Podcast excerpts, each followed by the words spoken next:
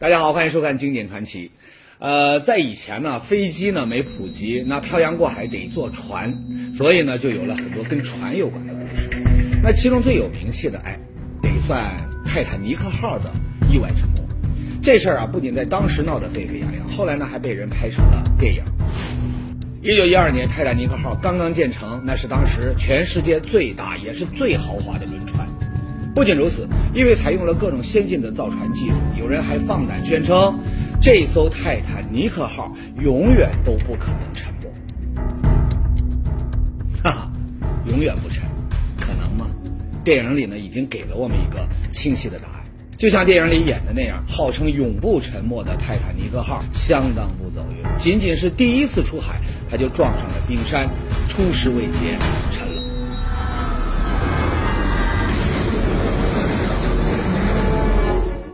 这次灾难的后果那相当严重，有人调查过，船上的二千二百多名乘客只活下来大约七百人，至于那一千五百多名死者，这里面呢还有不少的大人。物，比如，工业巨头阿斯特四世，百货公司大老板施特劳斯，甚至呢还有时任美国总统塔夫托的好友兼侍从布特少校。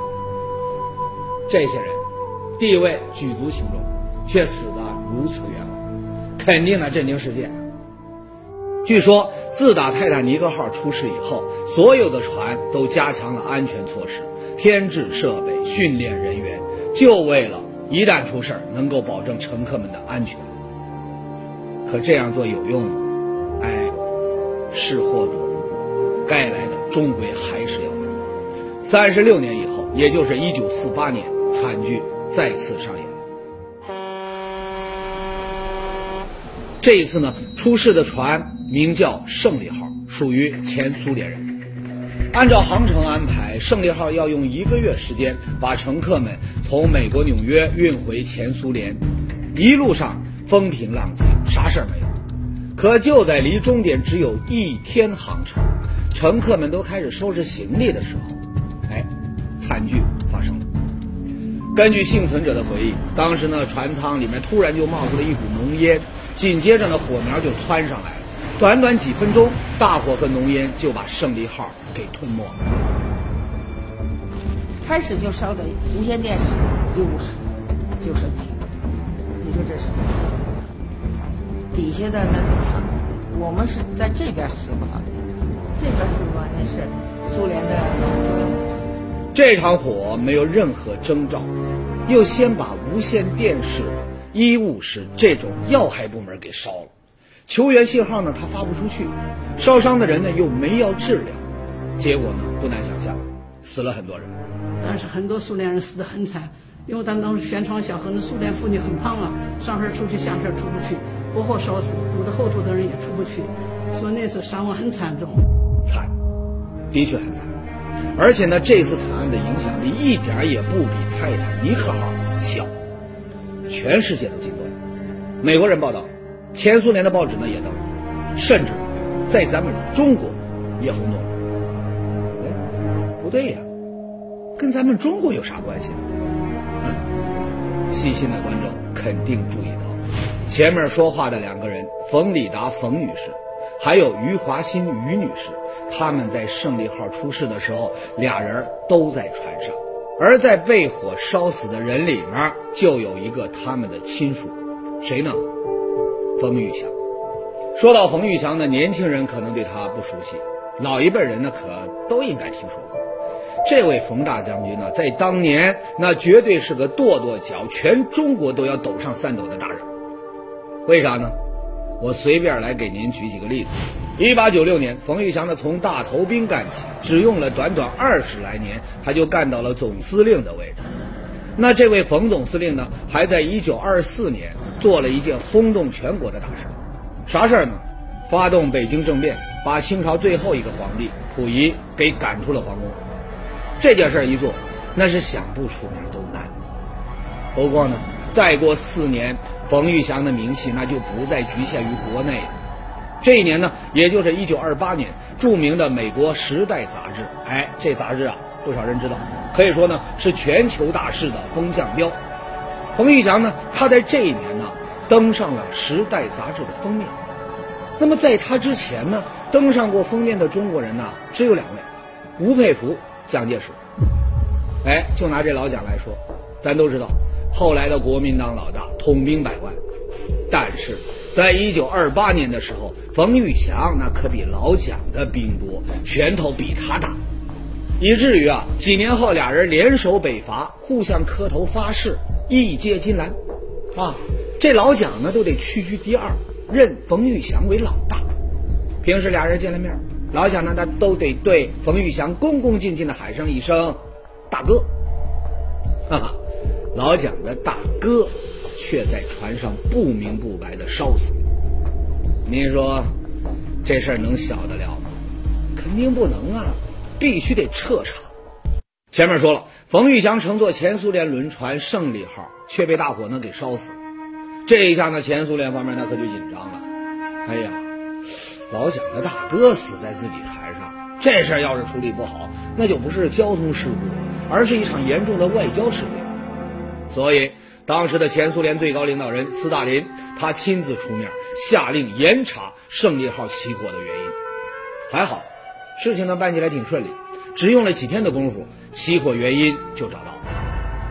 这把火究竟是怎么烧起来的呢？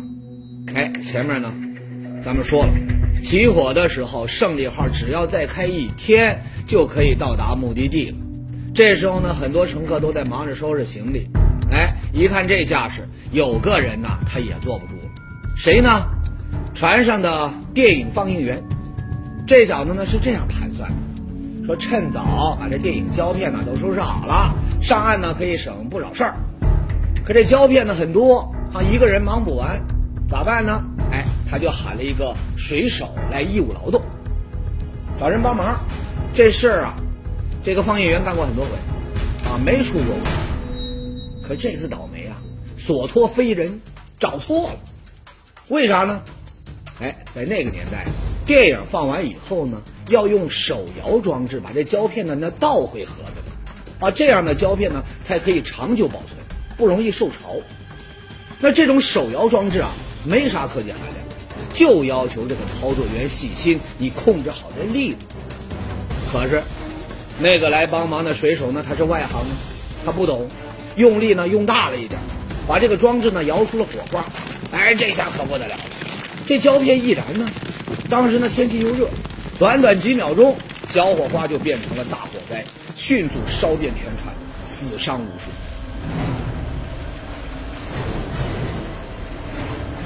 哟，竟然是这么回事！一代名将冯玉祥没死在战场上，却因为一个水手的不当操作，意外死在了大火里。那您说，这让前苏联如何收场？闯了大祸。在这时呢，前苏联人表现出了很高的诚意，他们先用专机把冯玉祥的遗体送到莫斯科，举行了隆重的悼念仪式。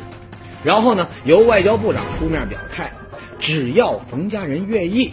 他们愿意承担冯家所有孩子的教育费用。与此同时呢，前苏联法院也进行了一次秘密审判，所有相关的火灾责任人无一例外，统统进行了重判。嘿，看起来挺妥帖啊。那冯家人满意吗？我告诉你，不太满意。当时苏联方面也没有大张旗鼓说这，因为一个一个将军去世了，是个很大的事儿。那当当时只发了个豆腐块的那么个小消息，中国的元帅冯玉祥遇难了。哎，真是这样，在那天的前苏联《红星报》上就写了短短几句话，说中国的名将冯玉祥死了，甚至连死因都没提。冯家人就搞不懂啊，说你查都查完了，原因也找到了，那为啥就不能告知天下呢？哈哈，为啥不能？有人偷偷说了。那是因为冯玉祥的死压根儿不是意外，是蓄意谋杀。前苏联这人呢，他好面子，他不敢声张。哟，还有这事儿？有证据吗？对方当场说了，首先，起火的时间不对。你想啊，胜利号在海上走了一个月，啥事儿没有，偏偏在靠岸的前一天，哎，起火。这个时间上它也太巧了。再一个，着火的地点也很怪异，最先烧起来的那都是像医疗室、通讯室这样的要害部分，你摆明了就是不让你发求救信号，不让你找药物救人呐。哟，这么一说呢，这把火呢的确可疑，不像意外，更像是故意纵火。可是，真要说是人为纵火，那凶手是谁呢？动机又是什么呢？哎，别人也说了，凶手好找，他就是日本人，因为日本人和冯玉祥他们早就结下了大梁了。一九三七年，日本人发兵侵略中国，冯玉祥第一个站了出来。召集手下人马来了个迎头痛击。很多人都知道，抗战一开始的时候，国民党的军队是节节败退，打了不少败仗。可冯玉祥呢，不愧是打了几十年仗的将军，指挥有力，很快就取得了一场大胜。所以当时第一个收复失地多伦多伦重镇，就是他打的。当时这一仗打下来，确实是全国政府威威威震全国。更坚定地激发了全国人民打败日本鬼子的决心。第一次收复失地，日本人那是恨死了冯玉祥，可战场上打不过，那咋办呢？哎，他们就向蒋介石施压，撤了冯玉祥的兵权。没曾想，赋闲在家的冯玉祥，他又练起了书法，写什么呢？我给大伙念念：“穷经安有息间日，抗日即为决定人。”还有，欲除烦恼须无我，赶走倭人好做人。哎，这是跟日本人对上。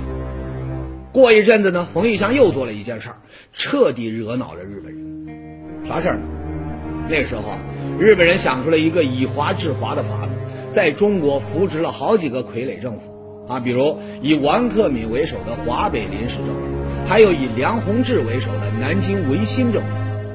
不过呢，这些个铁杆汉奸呢，名声不好，好更没啥影响力，他镇不住场面。一看这情况呢，哎，日本人他就想到了两个在中国更有名望的人，谁呢？唐绍仪和吴佩孚。You sent an emissary to China to meet with two individuals.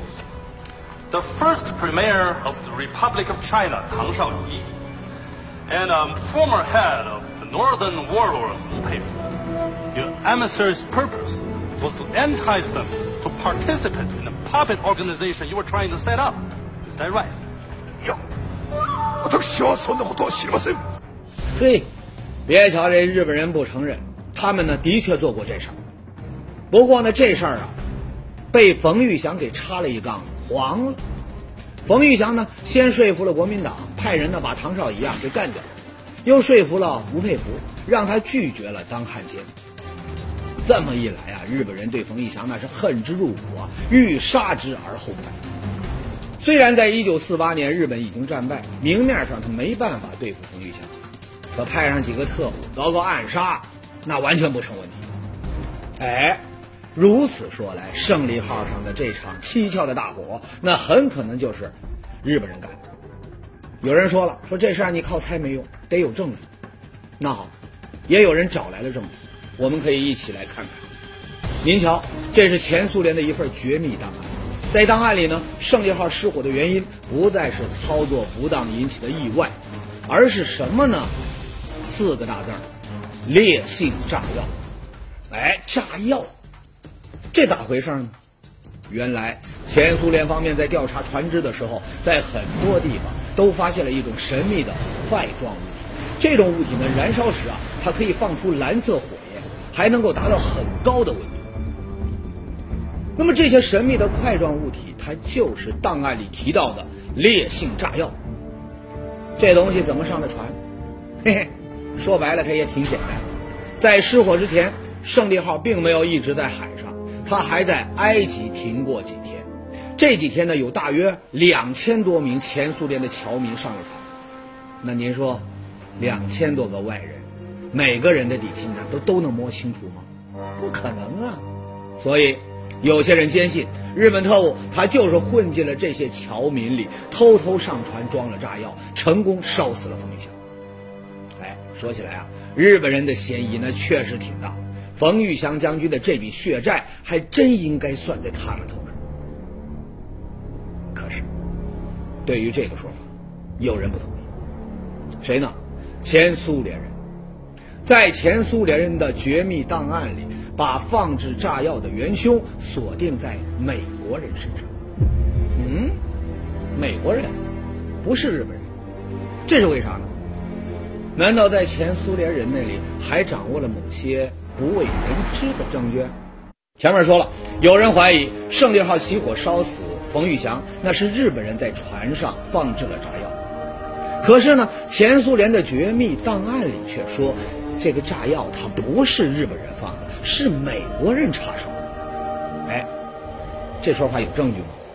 有，前苏联方面提到了几个细节。第一。胜利号在从纽约出发前，美国人忽然做了一个奇怪的决定，要对胜利号进行全面消毒。尽管船长和船员强烈反对，他们还是被迫在旅馆里住了两天。也就是说呀，这两天美国人在胜利号上面做了什么，完全无人监督。有人觉得，美国人就是在这时候动了手脚。在这个时候，整个船啊。这个一个方面是灭鼠，一个方面整个船你提着重新刷油漆。我最大的怀疑就是在刷油漆的过程中，就把这个炸药刷了。这是我的个人的一种想法。没错，仅仅是个人想法，是猜测。但是还有另外一个非常明显的证据：胜利号失火的消息，美国也做了报道，但是呢，不是在失火以后，而是。提前了一天，哎，提前了一天，未卜先知。美国人会算命吗？不可能啊！所以人家前苏联就认定了这件事儿就是老美干的。不过呢，有人还是半信半疑。他们说了，冯玉祥他是谁啊？是蒋介石老蒋的大哥，国民党的元老啊。而在一九四八年那会儿。国共两党相争，美国人早就站好了队。I am here on behalf of President Truman and the United States government to issue the following statement. The present national government of China and Mr. Chiang Kai-shek are faithful friends of the United States. 哎，坚定盟友，那对盟友里的元老冯玉祥，美国人他不太可能会下杀手。再说了，您可能不知道，这冯玉祥啊，他有个外号。基督教，他不信别的，就信基督，还是中国第一个在军队里传播教义的将军。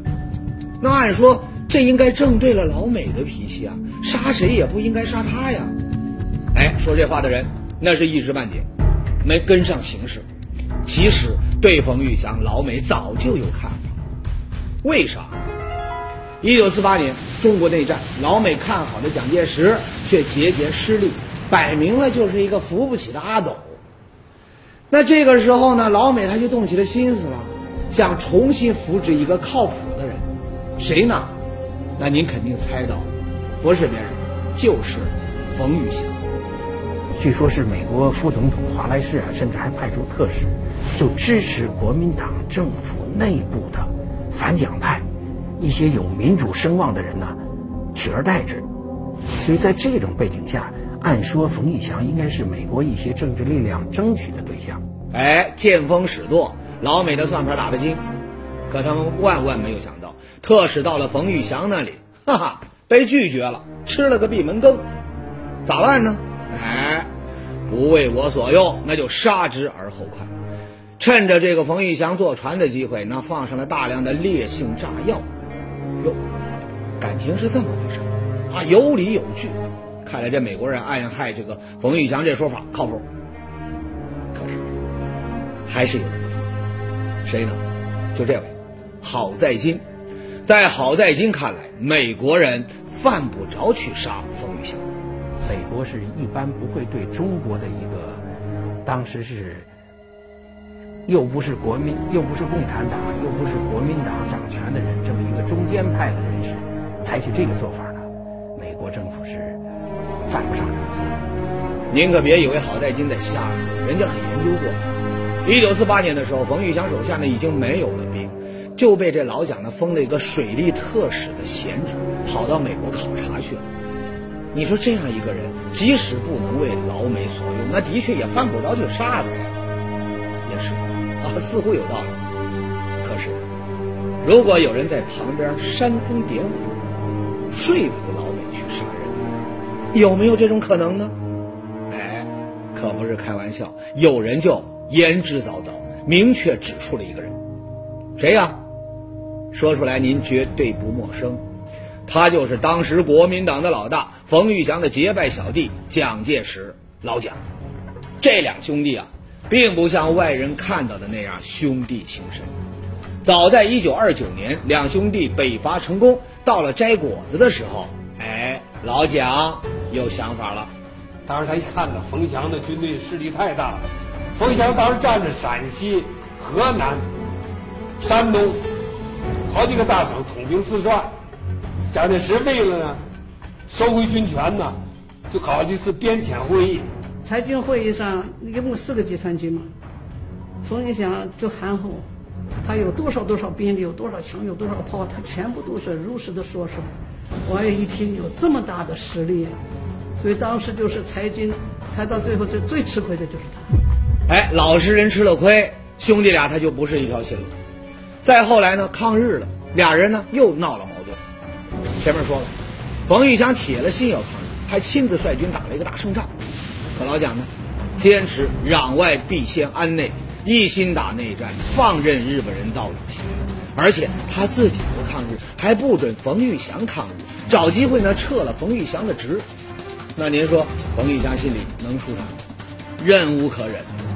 于是呢，他找了个机会，带上了一个大灯笼，跟老蒋呢来了个偶遇。哎，老蒋一看他就纳闷了，你说好好的大白天，你打什么灯笼啊？黑暗，不打灯笼我找不着道了。哈哈，这冯玉祥他是话里有话，变着法子骂老蒋。老蒋那肯定咽不下这口气呀，咋办呢？先把冯玉祥的国民党党籍给开除了，又找了个机会给他封了个水利特使的名号，打发到美国考察去。那么，按照老蒋的想法，呢，这小子到了国外，那应该会知道收敛。不过呢，老蒋很快就发现他的这个如意算盘啊，打错了。他到了美国以后，就是国内内战比较越打越激烈。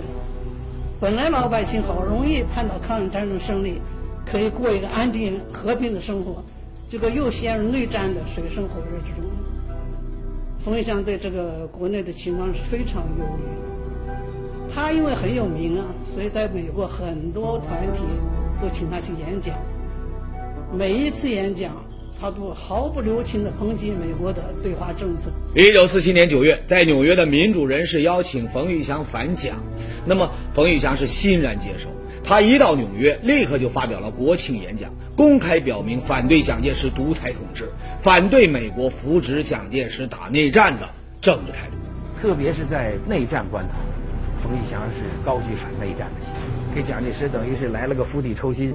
蒋介石当时是主要靠美元的，冯玉祥就说服美国人民呀，不要给蒋介石美元，说你们等于给一个快要死的人输血。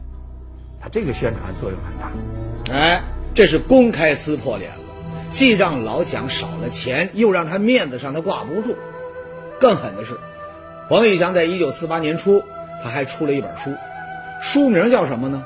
我所认识的蒋介石，在书里啊，冯玉祥不再认蒋介石这个小弟，而是把他称作是小袁世凯，中国的希特勒第二。到了这时啊，老蒋呢已经对冯玉祥起了杀心。不过呢，真正让他下定决心的，那还是他得知的一个消息。啥消息呢？冯玉祥将会坐胜利号回国，参加一个中共的会议。冯将军十二岁从军，五十年戎马生涯，身经百战而不死，却因为我们的邀请，万里赴会，葬身大海，我很愧疚啊。说到这个会议啊，老一辈的人应该都记得，一九四八年的时候，内战呢已经进入尾声，全国即将解放。这一年五月一日，中共呢准备做一件事儿。召集各党派民主人士一起召开新的政治协商会议。中共提出了一个邀请的名单，名单上第一个是李济深，第二个就是冯玉祥。冯玉祥是中共召开新政协的重点邀请对象。邀请冯玉祥这事儿呢，曾经有人反对，认为啊，他出身旧军阀，又和老蒋的外国兄弟，政治上不可靠。不过呢，周恩来啊，坚持认为冯玉祥有缺陷，但是他为中国的民主事业做的贡献更多，这个人必须邀请。那么，由于当时冯玉祥人在美国，开会这事儿呢也不能公开，周恩来他就私下找了前苏联帮忙，让冯玉祥乘坐他们的胜利号转到前苏联，回到国内。可惜啊，千防万防，终究还是走漏了消息，一代名将就这样死在了大火里。为这事儿啊，周恩来还曾经发过脾气。你们，你们凭什么能难大暗示了？冯将军一个大活人被活活烧死，你们，这就是，这就是你们的工作成绩啊！哎，周恩来发脾气，除了惋惜，也暗示冯玉祥的死跟国民党和老美的暗杀有关系。那有人可能觉得这是电影，它不可信。那我再给您看一份东西，啥呢？遗书。冯玉祥在登上胜利号之前，亲手写下过一份遗书。这个内容前面全部都是政治性，就是他历年来他对自己有个回顾，完了他最后有对家人有些交代。嗯，另外告诉孩子，我没有遗产，我干嘛？你们要靠自己双手去生活。您说，不是怕有人下毒手？冯玉祥他写遗书干嘛呢？看来暗杀这种说法有一定的可信。虽然在找到更多的证据之前，对于冯玉祥的死，咱们还无法盖棺定论。不过呢，不着急，早晚有那么一天，真相它就会浮出水面。